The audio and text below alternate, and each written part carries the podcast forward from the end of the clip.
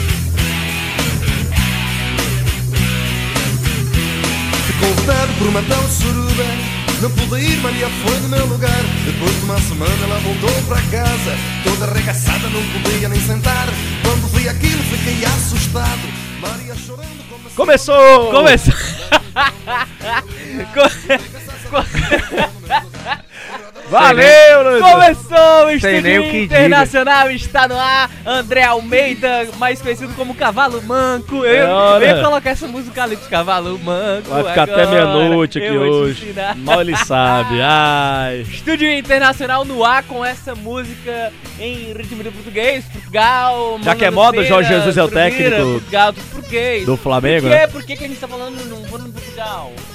Isso não é porque nem aqui nem na China. Ah, não, Portugal. Deixa o cara, velho, lá Já que tá na moda, né? Jorge Jesus é o técnico do Flamengo, líder do Campeonato técnico Brasileiro. do tá momento no, no técnico futebol brasileiro. mas não tem nada Mas a ver não com tem isso. nada a ver com Jorge Jesus, não tem nada a ver com o Flamengo, Nada. não tem nada a ver com a estadia do português de Portugal no Flamengo do Brasil, Mas tem a na ver- América do Sul. Mas tem a ver com Portugal. Tem, mas tem tudo a ver com Portugal. Por E quê? tem a ver com um bom momento. É, cara, tudo, tudo é um link, ó, a vida é um link. A que- música que é- de esse é o- português é é, o um quinto- link. Acho que é o quinto programa seguido que você fala que tudo é um link. Tudo é um link. Mas é, tudo E na, vida é um link, E eu, né, não, eu parei? A pra vida é um fazer link, essa né? reflexão. É, cara, Estúdio fato. Internacional no ar, por que português? Por que essa música? Porque no Campeonato Português há um pequenino querendo se agigantar. Ou um pequenino em meio aos grandes europeus. Você conhece o Famalicão? Torcedor André Almeida, Denis Medeiros? Conhece Aquele, a aquele torcedor que sempre vai ver a tabela pra ver como é que tá a classificação, certamente já conhece. É, eu agora tô fazendo isso. O Famalicão é o líder do campeonato português e tá nas cabeças. Venceu inclusive o Sporting fora de casa. É uma das poucas equipes do Campeonato Português. Sinceramente, Acabou É a um música, tá tocando os destaques. sinceramente, sinceramente, é um time que tá chamando a atenção, né, E Portugal? humildemente vem chegando, É. chegou às cabeças nesse princípio de campeonato português. E é um Fale time o- carismático, viu? Fale humildemente e sinceramente. Não, Não, fale aí só pra gente ver como é que é, é. tu não manda em mim. Não, ó, aqui, ó. Ó! Fala, fala agora. Humildemente. Olha, humildemente e, E sinceramente. sinceramente, É. É. eu estou Passou, passou muito teste. ansioso Passou com essa é, Esse- esse- bloco esse todo link. que nós falaremos do Famalicão, porque é um time carismático, um time que vem surpreendendo, apesar de ser ainda o começo, né, do Campeonato Português. Um time que vem surpreendendo e que tem um potencial para surpreender ainda mais. Mas esse, meus amigos, é só um dos assuntos que nós teremos no estúdio internacional. Tem hoje. também futebol forasteiro, Denis Que Medeiros. convidado, esse cara joga muita bola. Se duvidar, faz falta até hoje. Caiu nas graças da torcida do Ceará. Ídolo. Richardson. É ídolo. É ídolo. É ídolo, Richardson conversou com a Joga gente. muito. Joga no Kashiwa Reysol, da- lá do Do Japão, Japão. segunda divisão.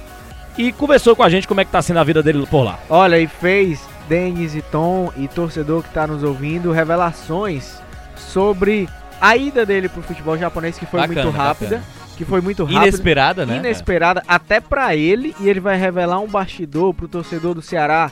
Acho que talvez ficar com um sentimento de saudade maior ainda. É. Que o Richardson Não vou entregar aqui não. Ele Ah. vai falar pra gente ao longo É. do programa, mas ele falou Você com é a muito gente. ansioso, Foi André. difícil conversar com ele Tem que fazer porque terapia, André. o fuso horário, Tá precisando. não sou eu que tô precisando, não. Eu já fiz há muito tempo. Agora, o fuso horário era difícil. Quem precisa é nossa amiga aqui. É, quem precisa é Nossa amigo amiga dá nosso uma aqui. e meia e é? das quatro e meia. Aliás, Quem? dá uma hora e das quatro e meia que não chegou. Quem é esse Exatamente. Uma amiga acular. Um Ah. Agora, o fuso horário pra falar com o Richard foi complicado, porque lá são 12 horas de diferença. Então, meu amigo, Você a teve gente que se adaptar. foi durante as madrugadas aí, mandando mensagem, conversando com o Richard. Sim. Ora. Nudes mil, hein? Epa, pera aí, É, rapaz. que é esse? Pelo amor de Deus. Mas deu tudo certo, entrevista bacana, Richardson, torcedor do Ceará, fica ligado que você vai ver a primeira entrevista do Vai Richardson ouvir. após ter saído do Ceará. Vai ver A, e é ouvir. verdade, a primeira entrevista do Richardson depois de sair do Depois Ceará. de sair- Verdade, pô. Exclusivo, hein? Bomba! O que será que Richardson Uma revelou? bomba. O André só mandou os áudios pra gente, não quis mostrar a conversa por inteira, eu não entendi o porquê. Por tinha muito que É, é. tinha muito a apagar, Conteúdo apagou, inapropriado. apagou mensagem, tinha Esta muito mensagem assim, foi é, apagada. Essa Tá com mensagem foi apagada, assim. Não, Tá com tranquilo, de ciúmes, boa. tá com ciúmes? Tranquilo. Tá com tranquilo. ciúmes? Pega na mão, é ciúmes. Vamos começar? Ciúmes. Vamos começar. Bora Tem começar, seleção brasileira não. também, hein? Tem seleção brasileira no meio do mundo. Seleção fez os dois amistosos imperdíveis em um local Nossa. completamente atrativo, Singapura, com duas seleções africanas. Além, vamos repercutir seleção brasileira. Alguns detalhes, alguns questionamentos do Tite. É. Do Tite. Alguns questionamentos em relação a esses dois amistosos. E também seleção olímpica, hein? É. Sim, seleção, olímpica que meteu a sola na Venezuela e que joga Teve apagão amanhã. e tudo, apagão e tudo lá É, nos aflitos. E que joga amanhã também por esses amistosos, essa, essa rodagem aí da seleção olímpica sub-23. Estamos no ar. Perde tempo não, que nós já estamos no ar, no meio do mundo e sem paraquedas. Estúdio Internacional.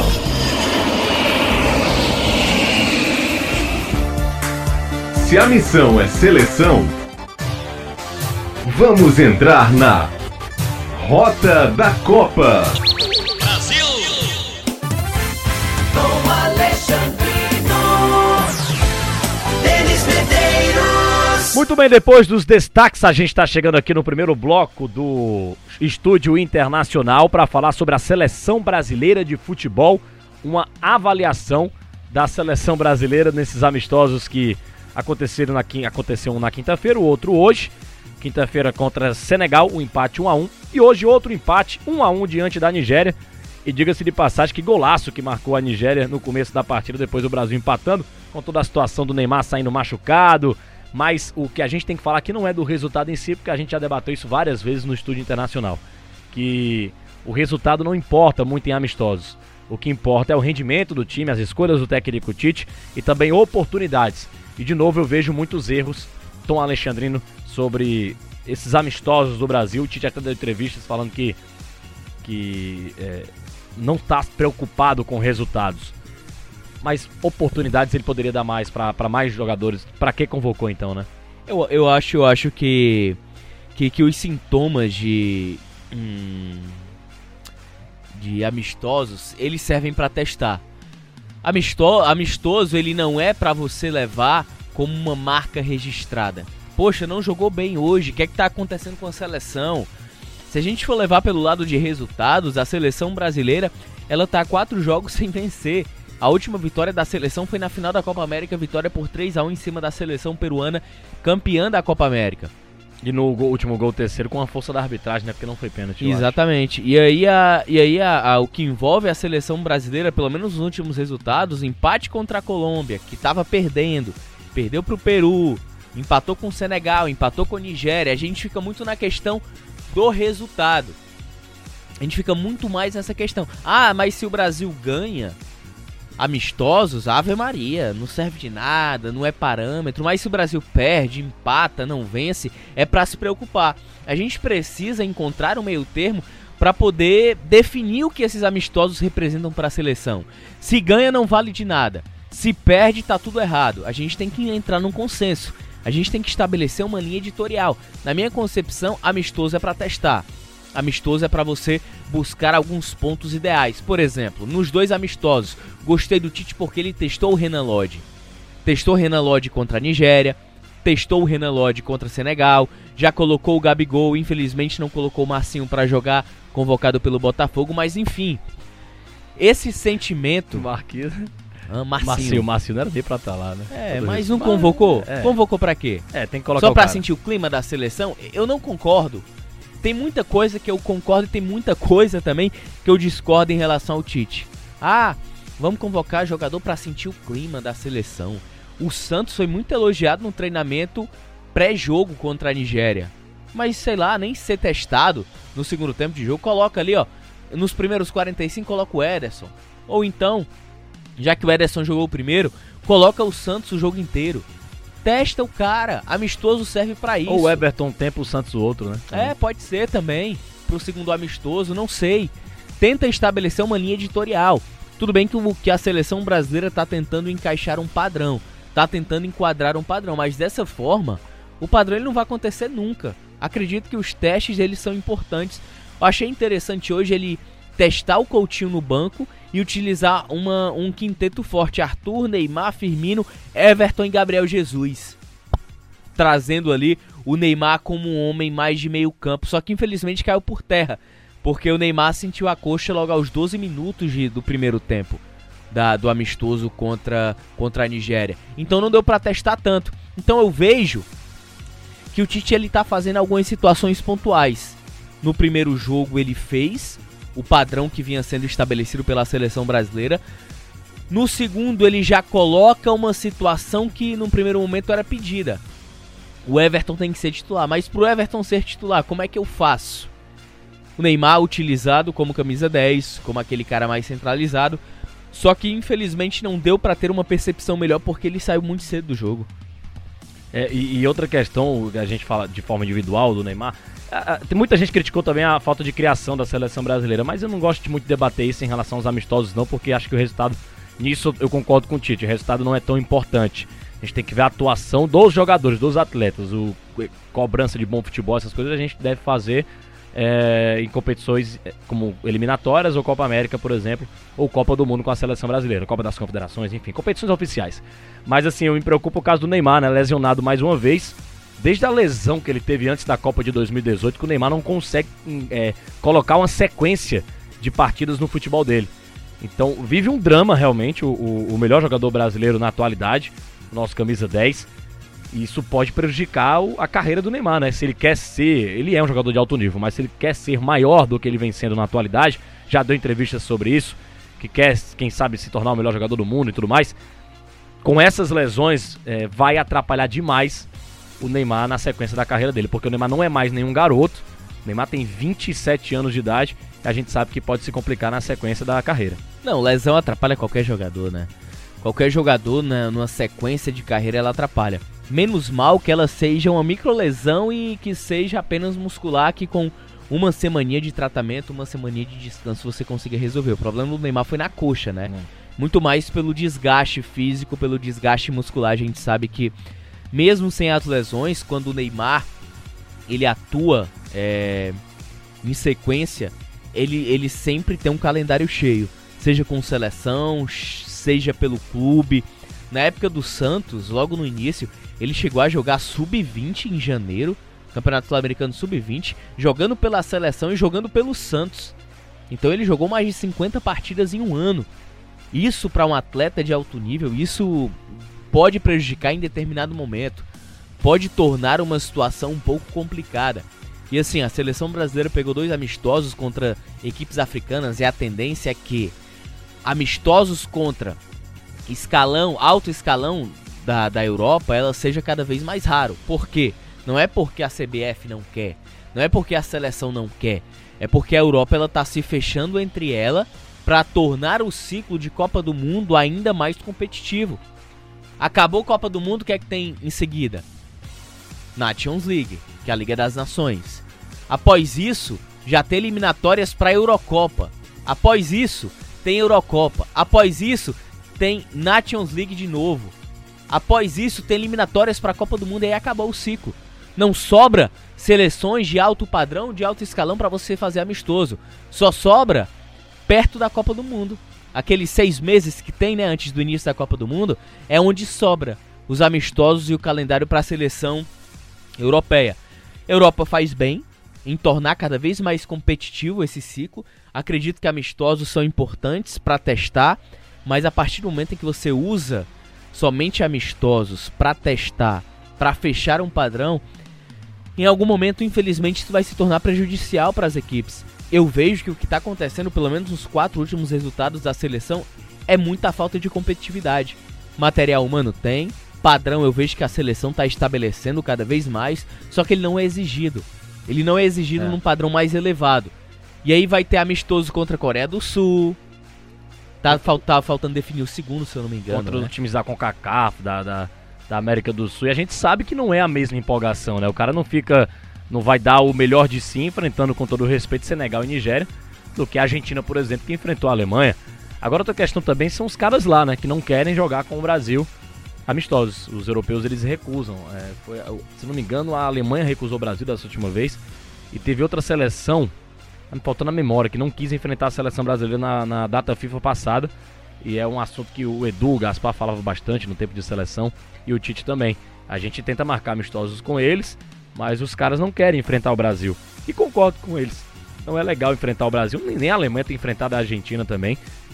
Porque lá, porque lá tem Nations League, é, quando sobra calendário, que vão enfrentar as outras seleções, né? Mas quem é que também quer enfrentar a campeã da América, né? Que é a seleção brasileira. Fica ruim pra gente, pra, pro futebol brasileiro. é, disputando esses amistosos que sem relevância nenhuma, ao invés de estar jogando contra, clube, é, contra seleções europeias. Mas a gente, o que a gente projeta pro futuro e espera que isso não atrapalhe o Brasil numa eliminatórias para a Copa do Mundo, né?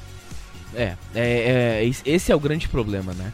Não, não apenas a questão da, dos amistosos eles serem cada vez mais restritos contra seleções menores. Mas é muito mais a questão que envolve um ciclo, né?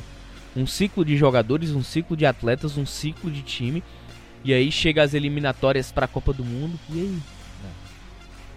Agora a seleção As é- eli- com todo respeito, as eliminatórias para a Copa do Mundo aqui sul-americanas não são fortes também. é, é obrigação Brasil, Argentina e Uruguai, por exemplo, É, não toda a tem um Copa do nível Mundo. de competitividade. O, o bom de seleção, bom pro Tite, se a gente pode achar algum lado bom, positivo nisso, é que seleção é diferente de clube. Não tem a sequência, né? Então, o, tá vivendo um momento ruim hoje, daqui na próxima data FIFA pode ser que o Brasil vença o primeiro amistoso e aí ah, o clima mude 100% lá dentro do, do grupo da seleção brasileira. É, e de repente vence os dois, aí É. vão falar. Esquece, vamos "Ah, esquecer. Não, então vence os dois. Os dois próximos, as duas próximas datas, que é em novembro. E aí o torcedor fala, ah, não vale de nada. Vale É. de nada a vitória. Mas se empata. E, é que é a verdade, né? Que não vale de nada. É. Agora o que eu Tanto pra derrota como pra vitória. O que vale é pra você observar desempenho de jogadores. Renan Lodge deu, deu uma ótima surpresa pra seleção brasileira. Firmino jogou bem também, pelo menos no, no primeiro amistoso, fez um golaço. E o Renan Lodge tem idade olímpica, hein? Só um detalhe, eu espero que o Brasil consiga, é, como a gente fala, aproveitar mais os jogadores, mas tem que ser do Tite.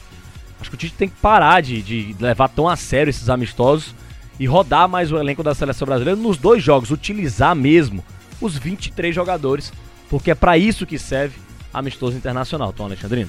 Falando em amistoso internacional, a seleção olímpica também vem jogando, né, Denis Medeiros? Vem jogando, vem com, com boas atuações, goleou, acho que foi na última quinta-feira. Quinta-feira.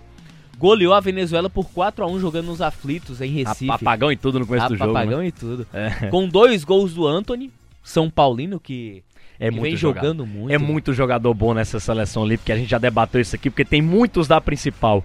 Então Ó, o. Jardine vai se virar. Vitória por 4x1 da seleção brasileira sobre a Venezuela. Gol de Douglas Luiz, que joga no West Ham, aquele volante revelado pelo Vasco, pertence ao Manchester O City. Guardiola queria ficar com ele, né? É, aí teve o problema do visto de trabalho. Dois gols de Anthony e um do Pedro. Pedro, que é aquele revelado pelo Fluminense que tá na Fiorentina. Lembrando que a seleção brasileira. Queixada. Oi? O Queixada. Pedro Queixada. Inclusive o Rodrigo foi convocado pra. O Pedro parece o Ademir da Copa de 50. É mesmo, verdade. O artilheiro da Copa de 50. Grande ídolo do Vasco, É. Ademir Queixada. Queixada. É, o Brasil volta a jogar amanhã. A seleção sub-23 vai fazer mais um amistoso. Amanhã eu só tô tentando encontrar aqui é, dia e horário da seleção sub-23. Que, que é assim. Rapaz, tô tentando encontrar aqui, não tô Deixa eu conseguindo. tentar ajudar aqui. Porque. Pega o Japão. Isso, Quatro pega o da Japão. tarde. Exatamente. Pega o Japão 4 da tarde. E aí, e se a gente for fazer um paralelo, já pensando em Olimpíada, né? Deve ser o mesmo grupo do Japão que veio jogar a Copa América aqui. E era uma seleção sub-23. É verdade. Que, que, vem, que vem sendo rodada. Que vem sendo testada. E é uma boa seleção, viu? É. Seleção que É joga um bem. Cubo, cubo, né? É. E, e eu acho que é um bom teste para a seleção brasileira sub-23, que vem fazendo rodagem, vem colocando os atletas para jogar. Por exemplo, Bruno Guimarães e Rodrigo foram convocados para essa seleção e entraram no decorrer da partida. Mas o André Jardine vem jogando com a equipe titular. Ah, o Rodrigo e Bruno Guimarães estavam lá. São titulares? Para mim são. Mas pelo fato de não estarem vindo sendo convocados, eles começaram no banco e entraram no decorrer da partida. É mais ou menos isso que eu penso em relação à seleção. E assim, em comparação a outras seleções do mundo, a brasileira ela tá muito à frente, cara. Falando em seleção olímpica, tá muito à frente de Argentina, de Alemanha, própria seleção japonesa que vem muito forte para as Olimpíadas, até porque disputa em casa, mas enfim, a seleção ela vem com uma força muito grande, Denis. É, o Brasil, a gente já debateu aqui no Estúdio Internacional. Se levar o time A, é disparado o favorito. Se levar o time B olímpico, é disparado também o favorito. Aí C a gente já pode colocar na mesma conta de alguns adversários também. Ó, Mas nós tem uma boa seleção. ó, dada a turma que foi pra lá, Cleiton do Atlético Mineiro é titular, desbancou o Vitor. Cleiton garoto. O Ivan da Ponte Preta é titular, Goleiro. inclusive foi convocado pra seleção olímpica, aliás, pra seleção principal. Ele pode levar três É. jogadores acima de 23 anos. né? O Guga, é lateral direito. O Guga é, Do do Atlético Mineiro, Bom lateral jogador. direito. Caio Henrique do Fluminense. Felipe Jonathan do Santos. E olha que o Felipe Jonathan a gente já debateu aqui que talvez seja a terceira ou quarta opção, né? A gente tem Bruno Guimarães, Douglas Luiz. Douglas Luiz joga no West Ham, não, joga no Aston Villa. Eu errei aqui, Tem perdão. a rapaziada também que não foi convocada, né? O próprio Pedrinho do Corinthians, Pedrinho, Rodrigo. o Anthony do São Paulo, o Malcom do Zenit, A gente tem Rodrigo, tem Vinícius Júnior, tem Paulinho do Bayer Leverkusen, Rodrigo, Paulinho. Pedro, o João Pedro do Fluminense Arthur também. Cabral, o Arthur do Bahia. O, até o, vou colocar ele na conta porque ele tá fazendo um bom campeonato brasileiro. O Michael do, do Goiás tem idade olímpica. O Michael também. E outro, mas assim, se vai ser convocado ou não é outra, outra história.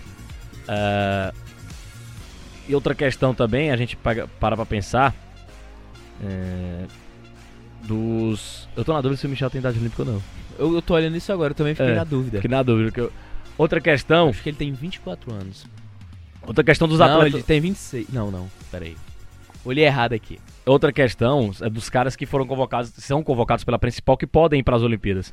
Éder Militão, Renan Lodge, é, quem mais? Me ajuda aí. Então, O Everton tem idade olímpica. Everton Richarlison tem idade olímpica. Richarlison, Gabriel, Gabriel Jesus, Jesus. Vinícius Júnior, tem também o Paquetá, o Gerson do Flamengo, que pode ser convocado também até para a principal, quem sabe para a Olímpica.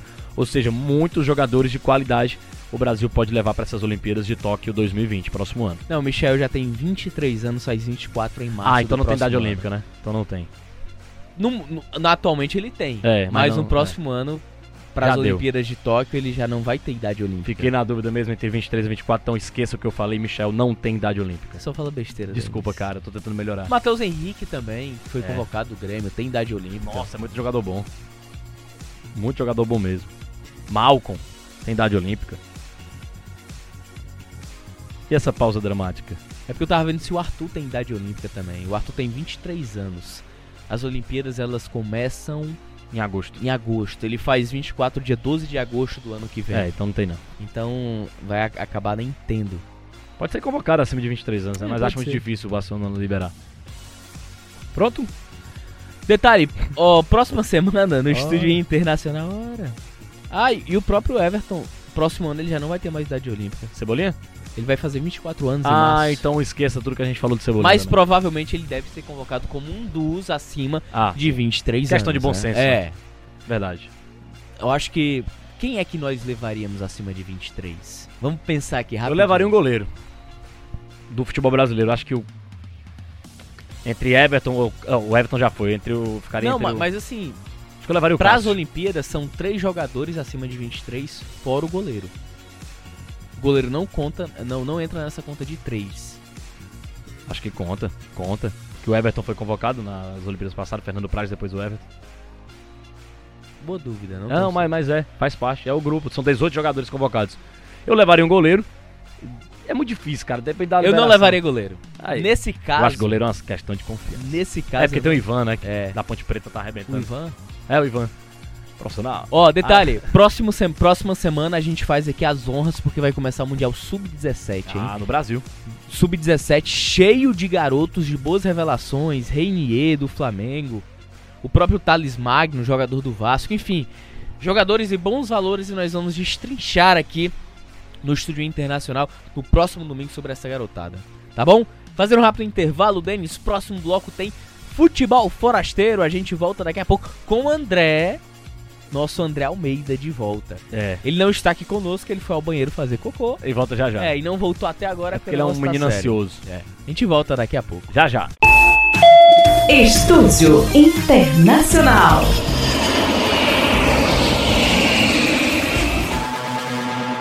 Da América à Oceania, esporte exótico é no Futebol Forasteiro.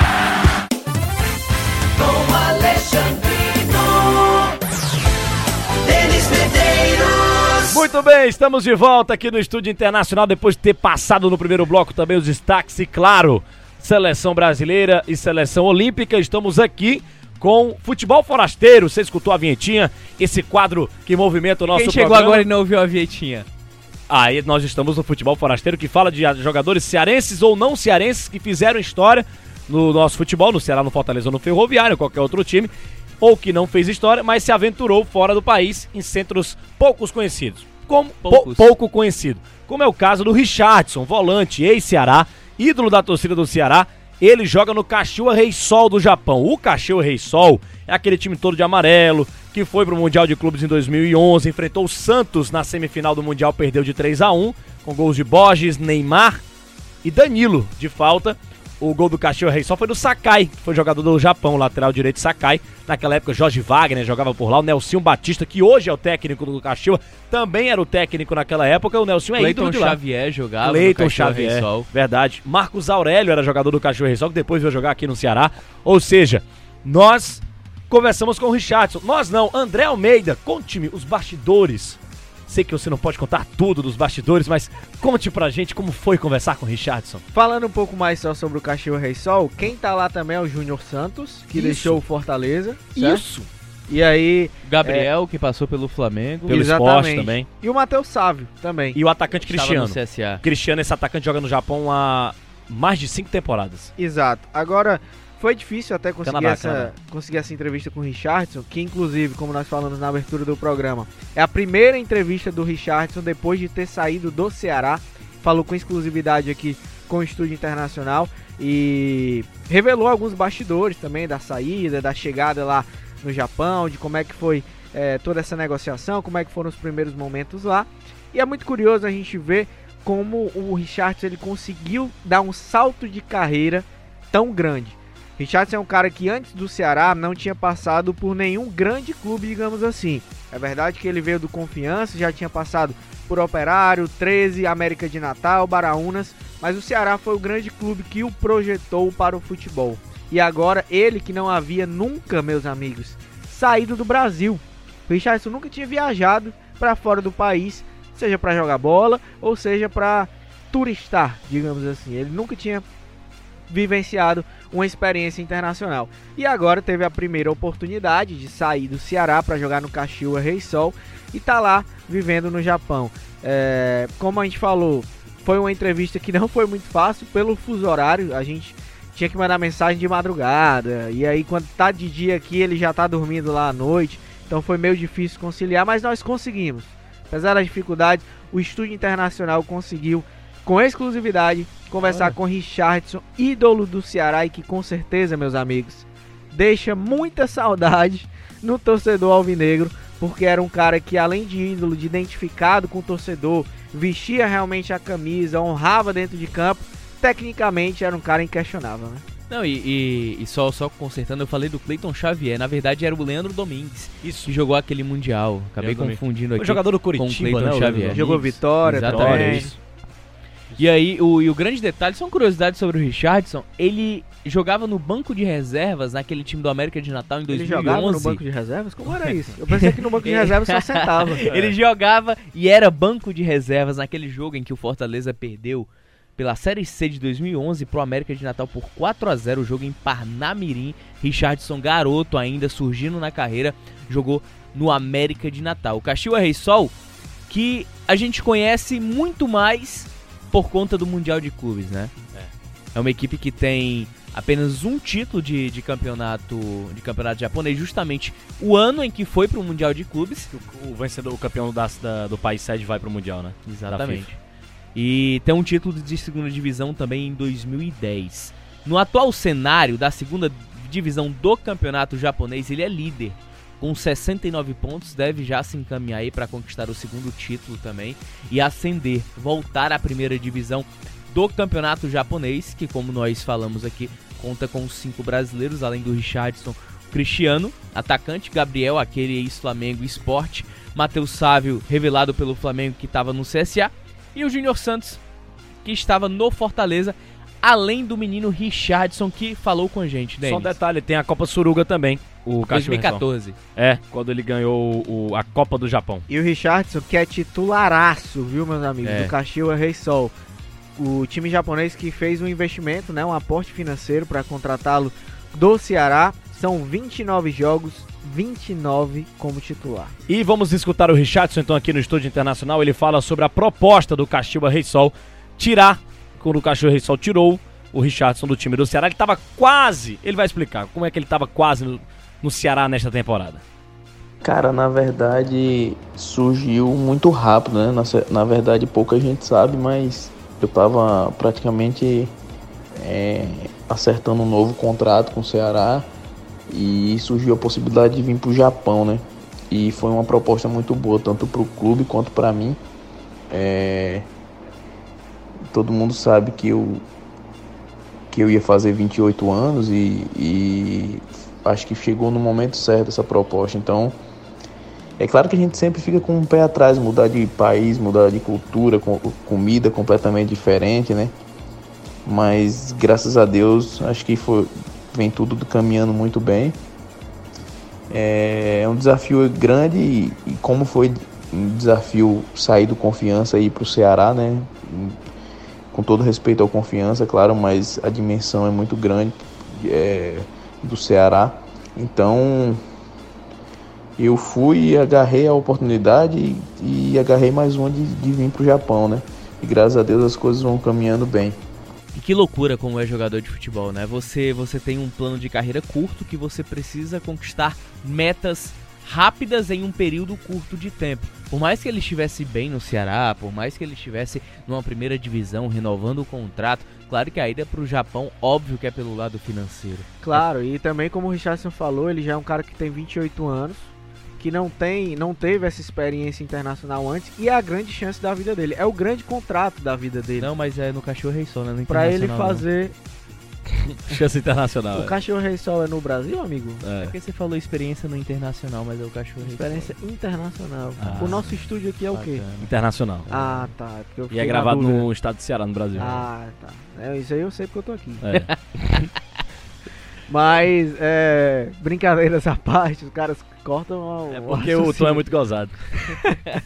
Agora, é, é o grande contrato da vida dele, pô. O Richard tá gente pra falar. fazer, É, o quê? pra fazer o pé de meia é, e tá certíssimo. O torcedor do Ceará até ficou meio chateado, né, pela saída dele na época, lá no, no final do ano passado, mas tem que entender também o momento da vida do cara, né? O jogador tem a carreira profissional muito curta, o Richardson tinha que aproveitar mesmo. E tava quase renovando com o Ceará, hein? O torcedor com certeza vai imaginar como é que seria o Ceará hoje com o Richardson. Ô André Almeida, quando você foi passear na Disney, você sentiu saudades do Brasil, dificuldades de alimentação, ficou. Meu Deus, eu estou em outro país, em outro momento da minha vida? É diferente, é diferente pra caramba. E lá, principalmente, é, a alimentação não é muito saudável. Pra você ter uma alimentação saudável lá na Disney, nos Estados Unidos, é bem mais caro, meu amigo. Agora o Richardson, ele teve uma situação diferente também, em questão da alimentação. olha o link. Vamos escutar o Richardson sobre a adaptação A vida dele. é um link. Adaptação dele lá no Japão. Porque você chegou no Oriente, cara. Fala aí, Richardson. É tudo diferente lá. Cara, a adaptação foi fácil, é tem um, tem brasileiro no clube, né? O treinador é brasileiro, o preparador físico é brasileiro, é tem um Cristiano atacante que joga aqui há cinco anos, então ele ajudou muito na minha chegada aqui, né? A adaptação foi foi tranquila. É, fuso horário dificulta um pouco na chegada, você fica com muito sono de dia e quer, e quer ficar acordado à noite, 12 horas de fuso horário, não é brincadeira. Mas graças a Deus a, a minha adaptação tem sido boa, até com futebol mesmo, graças a Deus eu foi uma adaptação bem, bem rápida, me- até me surpreendeu. Tá aí o Richardson falando sobre a adaptação. Adaptação rápida. Rapaz, essa de negócio de fuso horário é complicada, viu? É difícil demais. Imagine 12 horas de diferença pro seu, digamos, relógio cronológico, né? O biológico. É muita relógio cronológico. né? É, cronológico também, também. Ó, e, e cultura, choque de cultura. No Japão o negócio é complicado, né? Bem diferente daqui do Brasil. O Richardson fala sobre isso. Cara, eu acho que o principal choque quando você chega no sai do Brasil e vem pro Japão, eu nunca tinha saído do Brasil, né? E sair um voo de 24 horas para vir pro Japão não foi fácil. Mas acho que a maior surpresa é a surpresa positiva, né? A gente vê que o Brasil tá muito atrasado, as coisas no, no Japão funcionam, tudo funciona, é, educação muito acima, o pessoal te respeita, tem qualidade de vida. Então acho que o choque de realidade é muito forte quando a gente sai do Brasil e vem aqui pro Japão. Acho que é isso, acho que foi o é, esse choque de tudo funcionar, né? No Brasil a gente tem tudo para funcionar, tem que ter um jeitinho brasileiro. Aqui não, aqui tudo funciona, independente se você é jogador, funcionário público, tudo é, é da mesma forma, é igualdade para todos. Acho que isso é bem legal. Imagina só, você tá num país completamente diferente. A surpresa positiva que é o fato de tudo ser bem é, funcional. Que todos os problemas é que a tudo gente redondo, tem, né, velho? todos os problemas que a gente tem no Brasil, coisas pequenas, triviais, que deviam ser simples de resolver, você vai pra um país como esse, eu acho que fica muito difícil não se encantar, né? Mas por outro lado, eu acho que a saudade da nossa casa, da nossa terra ficaria mais forte. Eu Muito. tenho muita dificuldade de me desvincular É, daqui. O Também. impacto é muito grande. É, e aí, mas o Richard teve ao seu favor E quando você foi pro Rio de Janeiro? algo que. Deixou. É, não, mas Prostada. é sério, E. Carlinhos, Carlinhos. Não, É porque você não sabe a história do Não, Rio de Janeiro. continue falando do, ca- do, do, do A história do Rio de que é. Janeiro. Vamos, sério, agora é é, sobre a questão do Richard, ele teve um facilitador que foi realmente encontrar esses outros brasileiros lá. Até o treinador, né, o Silvio Batista, que ele citou, né? Que ajudou muito na adaptação lá também. E o Nelson é ídolo, abraça É, o jogador e joga pra galera. né? Baptista, é. E ele já ganhou muita moral lá, velho. Você, torcedor do Ceará que é mais fanático, que é mais ligado em rede social e acompanha o Richardson no Instagram, a torcida lá já é fanática por ele. Ele chegou com pouco tempo, conquistou os torcedores pela forma de jogar, pela forma de ser, e é um cara também que tá, tri- tá trilhando uma caminhada aí de muito sucesso. E a alimentação no Japão, o Richardson fala pra gente como é que é a alimentação, se ele sentiu, É muito sentiu sushi, meu amigo. é, se E ele pão, sentiu né, alguma dificuldade de se alimentar lá no Japão, entendi por causa do pão. Fala, o Mas Richardson. é verdade, por causa do trigo. É. Fala, Richardson. Cara, a questão da comida, a comida é, é bem diferente sim, mas tem muita coisa que, que tem no Brasil, né? Tem muitos restaurantes que tem no Brasil, tem muito, muita comida que tem no Brasil, a própria comida japonesa que vende no Brasil aqui é um pouco diferente, mas é muito gostosa. Então acho que a gente tem um susto quando vem pro Japão, assim, ah, vou pro Japão, o que que eu vou comer, mas aqui tem tudo, graças a Deus. Graças a Deus tem tudo, é, a gente consegue se virar bem. E no finalzinho do áudio deu pra ouvir o nenenzinho do Richardson ali. Pois é, querendo ele- conversar, É. querendo conversar. Eu e não- até brinquei com ele falando sobre isso. Ei, rapaz, já tá querendo, querendo dar entrevista e tudo. Aí ele falou. Ele até pediu desculpas, né? Porque ele teve que. tava cuidando do, da, da criança dele. E aí ele acabou não tendo como responder de forma mais longa. Mas aí mesmo assim, Richardson super solícito respondeu a gente. E É muito educado, né, cara? muito educado, um cara que ele é um cara do bem. Você conversando com ele, você percebe que ele é um cara humilde que ralou pra caramba na carreira, que foi ter a grande oportunidade que muita gente tem muito cedo, né, de jogar fora do país, de construir é, uma condição financeira estável, de ter o pé de meia. Ele foi ter aos 28 anos, já maduro, mas é um cara que merece muito sucesso. Fazer um rápido intervalo aqui no nosso estúdio internacional. Daqui a pouco a gente volta no último bloco pra falar de Portugal. Portugal, que, Famalicão. Famalicão, que é o líder do campeonato português, à frente de Porto, desbancando Porto, Sporting, Braga e as outras equipes medianas também do Campeonato Português, equipe que recém subiu da segunda divisão e estava há mais de 20 anos longe da elite do Campeonato Português. Fazer uma pausa no estúdio internacional, a gente volta daqui a pouco ao som, aliás, à vista dos pergaminhos de Ivan Bezerra. a gente volta já já. Estúdio Internacional.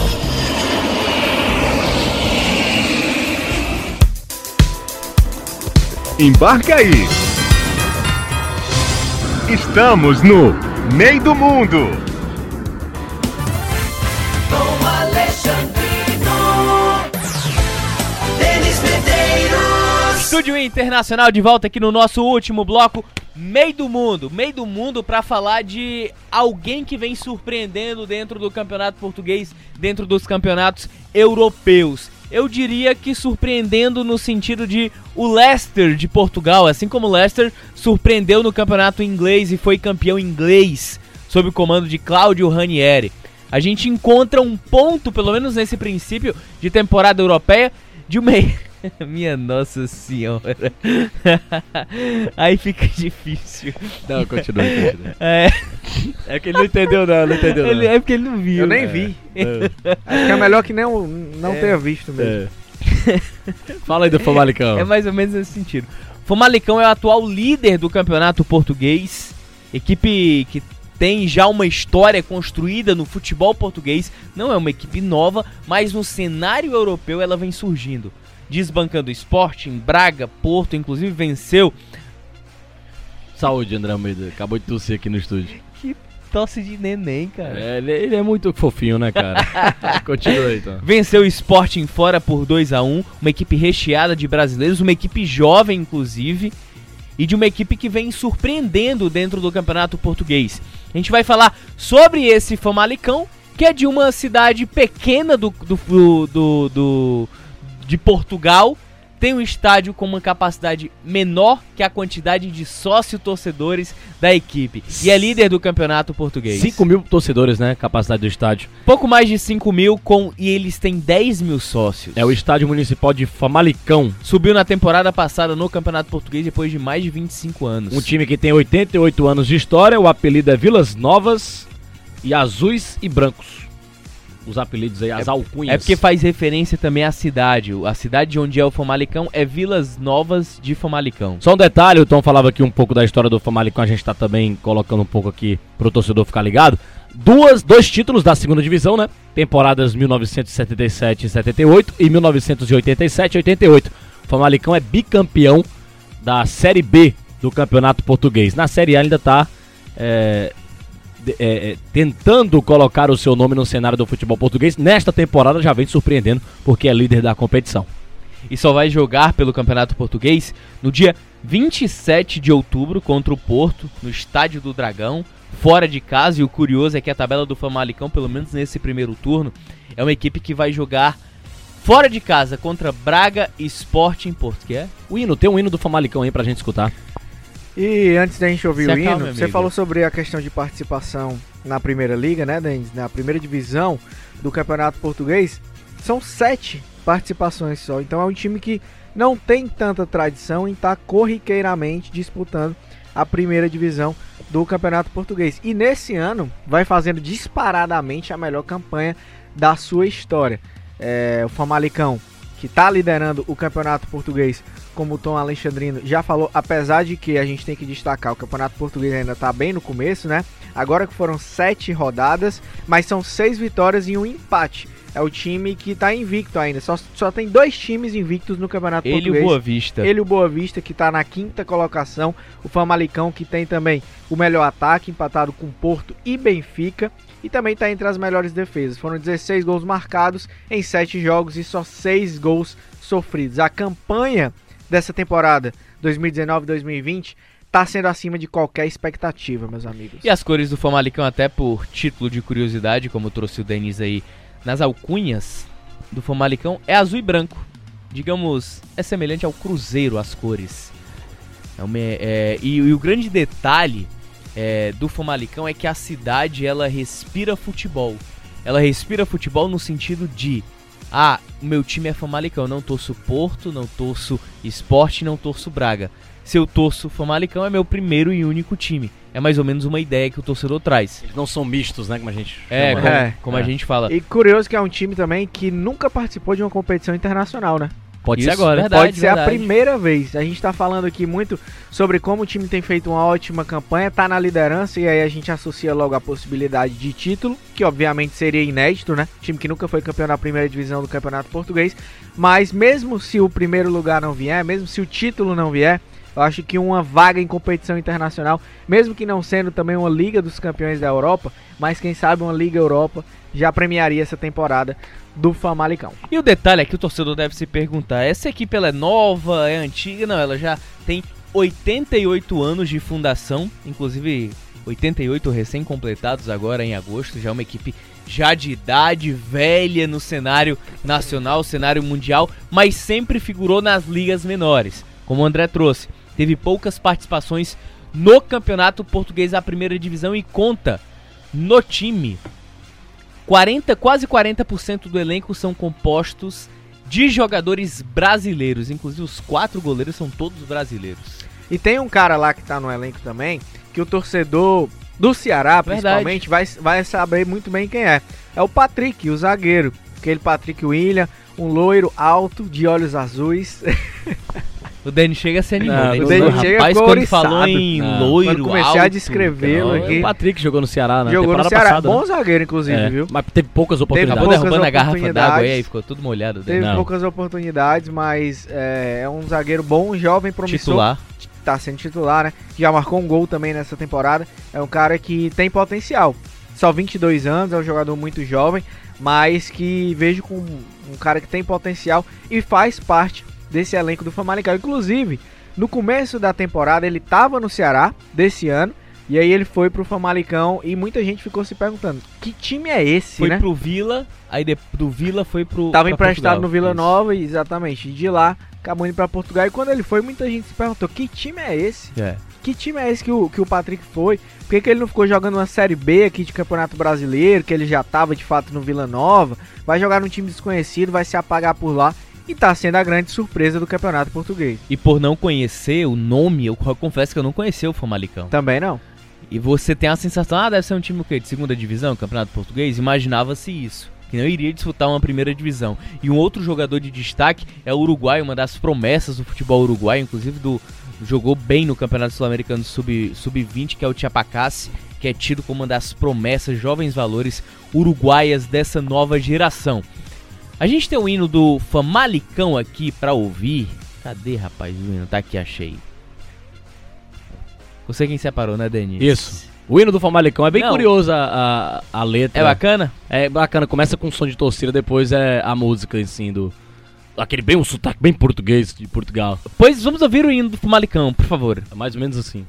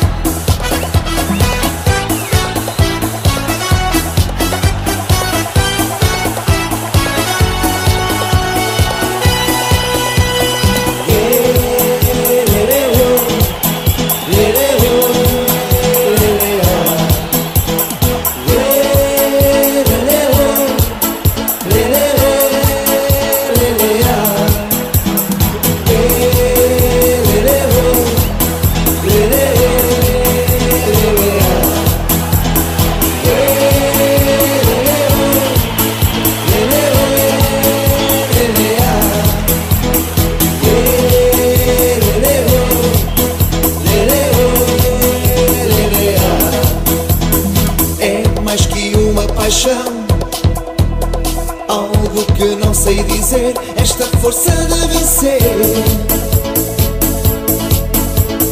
E de bandeiras na mão, cantamos Famalicão, cantamos Famalicão. Cada jogo é uma final que a gente quer vencer, que a gente quer vencer. É hoje e amanhã,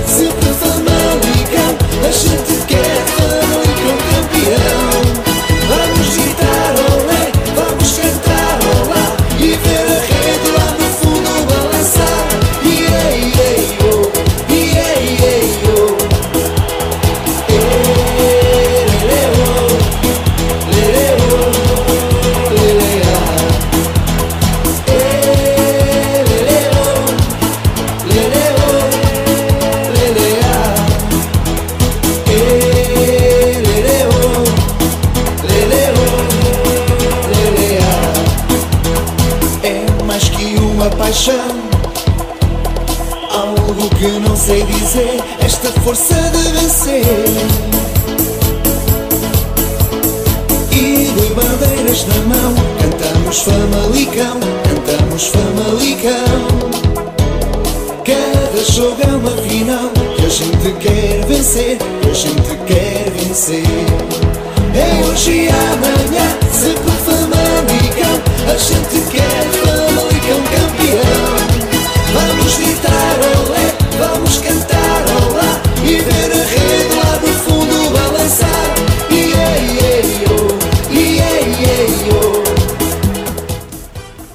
E o grande detalhe do Famalicão é que os melhores anos, ou os melhores momentos, foram nos anos 90, quando permaneceu por quatro anos seguidos. Disputou quatro anos seguidos na primeira divisão do Campeonato Português. A, a melhor. Inclusive, um- uma das temporadas treinadas pelo Abel Braga. Era tido como, como uma equipe muito forte defensivamente.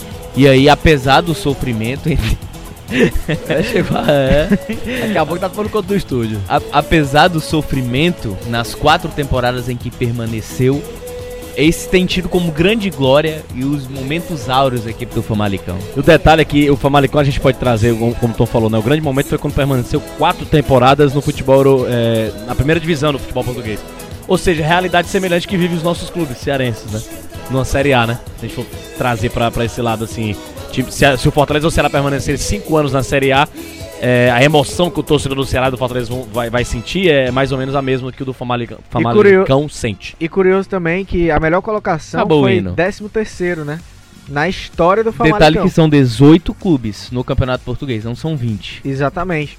Mas se conseguir manter ao menos metade do aproveitamento que teve até agora o Famalicão, eu acredito que vai ter tudo para superar essa melhor colocação, que foi 13 terceiro, né? E pode fazer aí a melhor campanha da sua história, meus amigos. Então, essa temporada 2019-2020 tá realmente sendo muito marcante. Para E- os, para os famalicãozenses, né? Não, se fosse citar o jogador lá do Famalicão. Não, o jogador O artilheiro, Anderson. né? Fa- Anderson. é Famalicenses. Famalicenses. Famalicenses, eu tava tentando lembrar aqui. Ó, vamos ouvir, é, a gente conversou com um jornalista.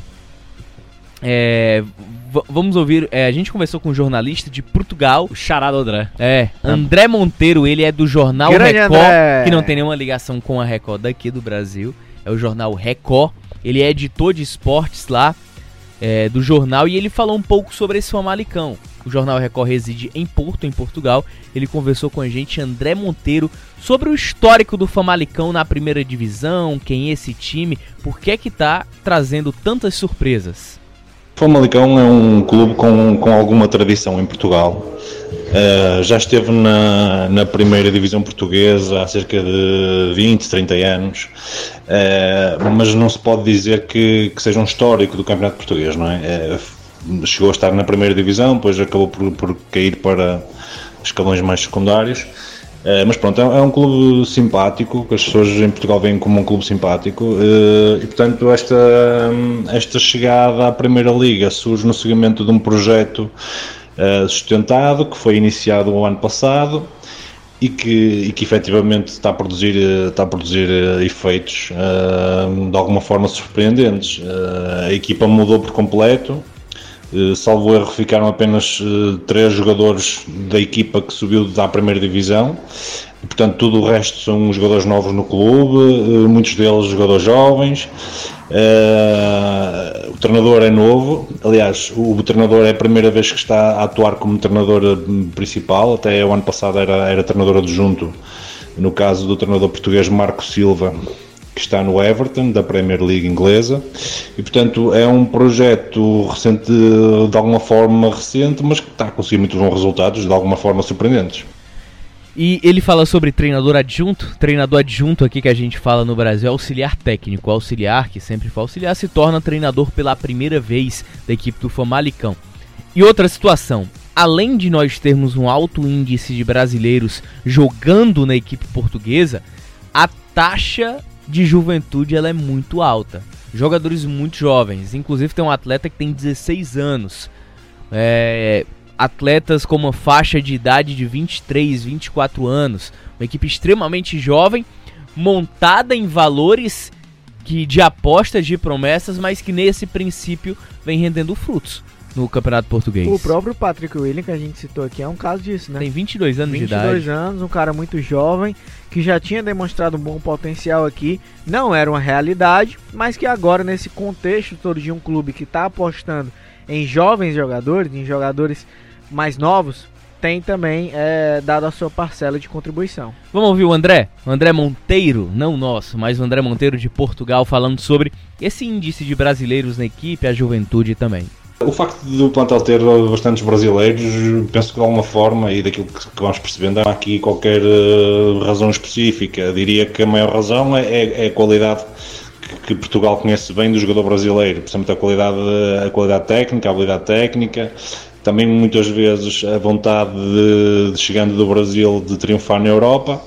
Uh, embora isso às vezes faz a diferença, embora alguns deles já, já jogassem no campeonato português e portanto já nos campeonatos portugueses já conhecessem a forma de jogar aqui no nosso país. Não vejo uma relação direta, pelo menos de uma forma causal, de- do clube ter ido procurar jogadores brasileiros. Os jogadores brasileiros foi buscar, foi, foi buscar como foi buscar outros jogadores de outras nacionalidades, pela sua competência e, pela, e pelo facto de acreditarem que de alguma forma eles podiam ser importantes no projeto.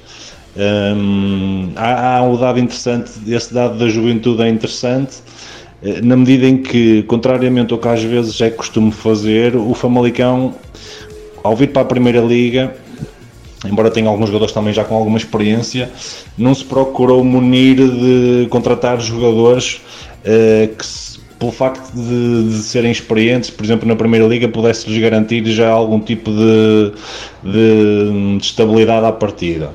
De alguma forma fizeram uma aposta de risco, mas que está, a, que está a mostrar que é proveitosa. Ou seja, foram buscar jovens, pessoas- jogadores à procura de uma afirmação, com muita vontade, muita motivação, e isso acho que está a mostrar também nos resultados. Não é receita garantida, cara, mas você aproveitar ou tentar dar oportunidades a jovens jogadores que querem deslanchar na carreira não é fácil.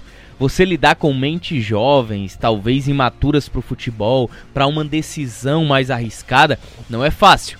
Pelo menos nesse primeiro momento o Famalicão acertou nesses detalhes dessa garotada que vem jogando junto, que vem com agregando muita qualidade de titularidade, de inteligência, com imposição. E o André também falou com a gente. Só detalhe sobre juventude, lembra muito, não sei se o Famalicão vai ganhar o campeonato, mas lembra muito o que o Santos fez em 2002. É verdade. Com o Emerson Leão. O Leão traz a galera da, da base, aí trouxe Diego, Robinho. Não tinham grandes nomes, não era uma equipe badalada. Elano, verdade. Renato, e aí o Santos explodiu, foi campeão brasileiro, né, naquela temporada. Não, e, e- e o André, depois que o André ouvir lá em Portugal, ele vai saber qual o Santos que a gente tá falando. Se a gente O falar de Santos- Atlético Mineiro, ele não conheceria. É, Santos, o Santos, o Santos de Pelé, né, pra galera de Portugal que tá ouvindo a gente. O Santos de 2002, campeão na- nacional, que a mesma base foi vice-campeã da Libertadores, a nossa principal competição de clubes aqui na América do Sul, em 2003, perdendo as finais para o Boca Juniors da Argentina, timaço do Boca também na época. E em 2004, a mesma base do Santos, dois anos depois, conquistando mais um título Era brasileiro, um time Robinho. que tinha Robinho, Diego, Elano, Renato, né? O Léo, lateral Léo. muito experiente. Tinha mais gente, Fábio Alex, Costa, Alex, o zagueiro que depois foi pro Chelsea, seleção brasileira. Alex. o é. goleiro Fábio Costa também, né? Foi, eu acabei de falar, amigo. Você- o, o- O André a- Luiz, André era Luiz outro zagueiro. era outro zagueiro do lugar Jogou do no Alex. Botafogo também. Tinha Fabiano no ataque, né? Aquele Fabiano. O Kleber era lateral também, fazia parte Era. desse elenco, né? Verdade. Vamos ouvir o André? Não o nosso, mas o André português, Portugal. Grande An- André Monteiro. Falando sobre essa surpresa, como a imprensa tá lidando dessa surpresa e também essa invencibilidade inicial do Famalicão. Não é o único invicto na competição. O Boa Vista, que é um clube aqui da cidade do Porto, também, também ainda não perdeu. Uh, mas naturalmente o Famalicão por ter as seis vitórias e apenas um empate e por ser líder do campeonato uh, à sétima jornada do campeonato português uh, posso dizer que hum, desde 2009 que à sétima jornada do campeonato português não tinha um líder que não fosse um dos três grandes, portanto o Futebol Clube Porto, o Benfica ou o Sporting. Uh, isto diz muito daquilo que o, que o Famalicão está a fazer. Um, de, de, alguma forma, em relação ao tratamento que a equipa tem tido, tem tido muita atenção, é certo. Um, a, imprensa, a, imprensa, a imprensa nacional uh, e nós mesmos, o Jornal Record, temos, temos obviamente tratado o, o Famalicão como merece, é o líder do campeonato um, nesta, nesta altura. Hum, é difícil, é difícil ter, ter noção, porque é, é- basicamente é, é tentar fazer uma adivinhação. É, é difícil saber se, se o Famalicão se vai manter na luta eh, dos primeiros lugares por muito tempo, se acabará por, eh, por começar a cair. Portanto, é, é- é tentar fazer uma projeção que, que não faz grande sentido neste momento. Eles eh, já tiveram um grande teste em termos do campeonato português, que foi jogar no Sporting, jogar na casa do Sporting, em Alvalade, em Lisboa, e venceram.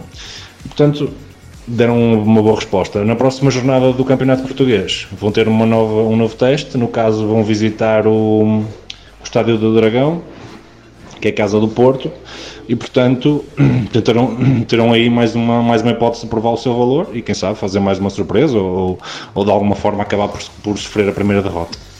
É interessante ver que o Famalicão pode ser.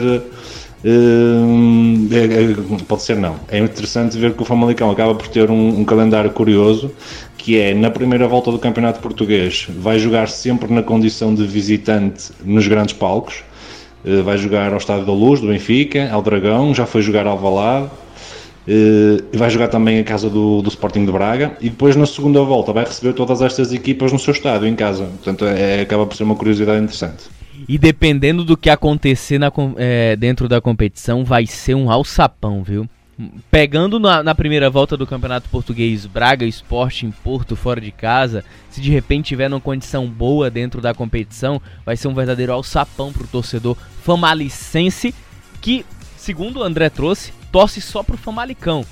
E ele vai falar sobre isso, sobre clima da torcida e a cidade também de Vilas Novas de Famalicão, é o nome da cidade de origem do Famalicão. Olha, o clima em torno do clube é muito bom. Já desde os tempos da segunda Liga, no ano passado, se percebia que eles têm muito apoio, têm um forte apoio popular. Portanto, a cidade, aqui em Portugal, eh, penso que, que vocês têm noção no Brasil, hum, os três grandes portugueses, o Porto, Benfica e Sporting, acabam por dividir muito do, do interesse das pessoas eh, eh, em termos de, de- de apoio ao clube. Hum, Há, há algumas exceções, como é óbvio, mas de alguma forma generalizada são essas as preferências das pessoas em termos de, de apoio. O Famalicão, daquilo que, que se vai percebendo, tem um apoio muito enraizado na sua cidade, ou seja, há muitas pessoas de Famalicão que têm que são adeptos do Famalicão em primeiro lugar e que não têm mais eh, filiação ou simpatia, ou simpatia por outros clubes. Eh, isso eh, isso nota-se quando, quando, quando eles vão a algumas deslocações fora, de, fora da cidade. Eh, posso dizer, por exemplo, que o Famalicão neste momento tem cerca de 10 mil sócios e que o estádio só tem eh, 5 mil lugares e portanto eles já nem vendem mais lugares, eh, lugares cativos, lugares anuais porque não têm capacidade para tal. O clube e a SAD estão neste momento em, em parceria com a Câmara a fazer o. Portanto, está em marcha um projeto para a construção de um novo estádio. porque, pronto, porque o clube está a crescer e, e- e não é todos os clubes que se podem orgulhar de, de não venderem mais lugares anuais porque simplesmente não têm capacidade para tal, não é? Portanto, é um bom sinal para, é um bom sinal para o crescimento do clube e, e que, que exemplifica bem o apoio que eles têm tido. E um- uma curiosidade também sobre o Famalicão, um dos desses jovens jogadores que se destacam é o Anderson.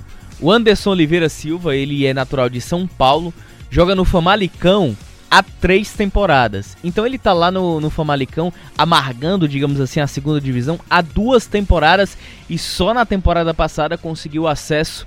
É, ele que ele que é irmão também de outro jogador, irmão gêmeo, jogador chamado Clovis, que joga na segunda divisão do Campeonato Português, o Lake Shones. E aí E eu imagino a festa, né, que foi do, do Famalicão subindo, a festa do que o Anderson fez, é, a a festa que ele fez com todo mundo depois desse acesso aí pra Série A do a campeonato. torcida, o A clima torcida, na cidade. Com E o certeza. detalhe, o Anderson, ele não é titular na atual temporada no Famalicão. Ultimamente ele não é titular, né? Não, ele não, não jogou nenhum jogo titular. Nossa. Ele esteve em campo por seis vezes e as seis entrando no decorrer da partida. E tem quatro gols. É artilheiro do Famalicão dentro da competição. Mas vamos ouvir um pouco do Anderson. A gente conseguiu falar com ele sobre essa ligação, esse princípio de carreira, já que ele chegou lá aos 19 anos de idade. A expectativa para mim era proporcionar pontos positivos na minha vida e para o time também.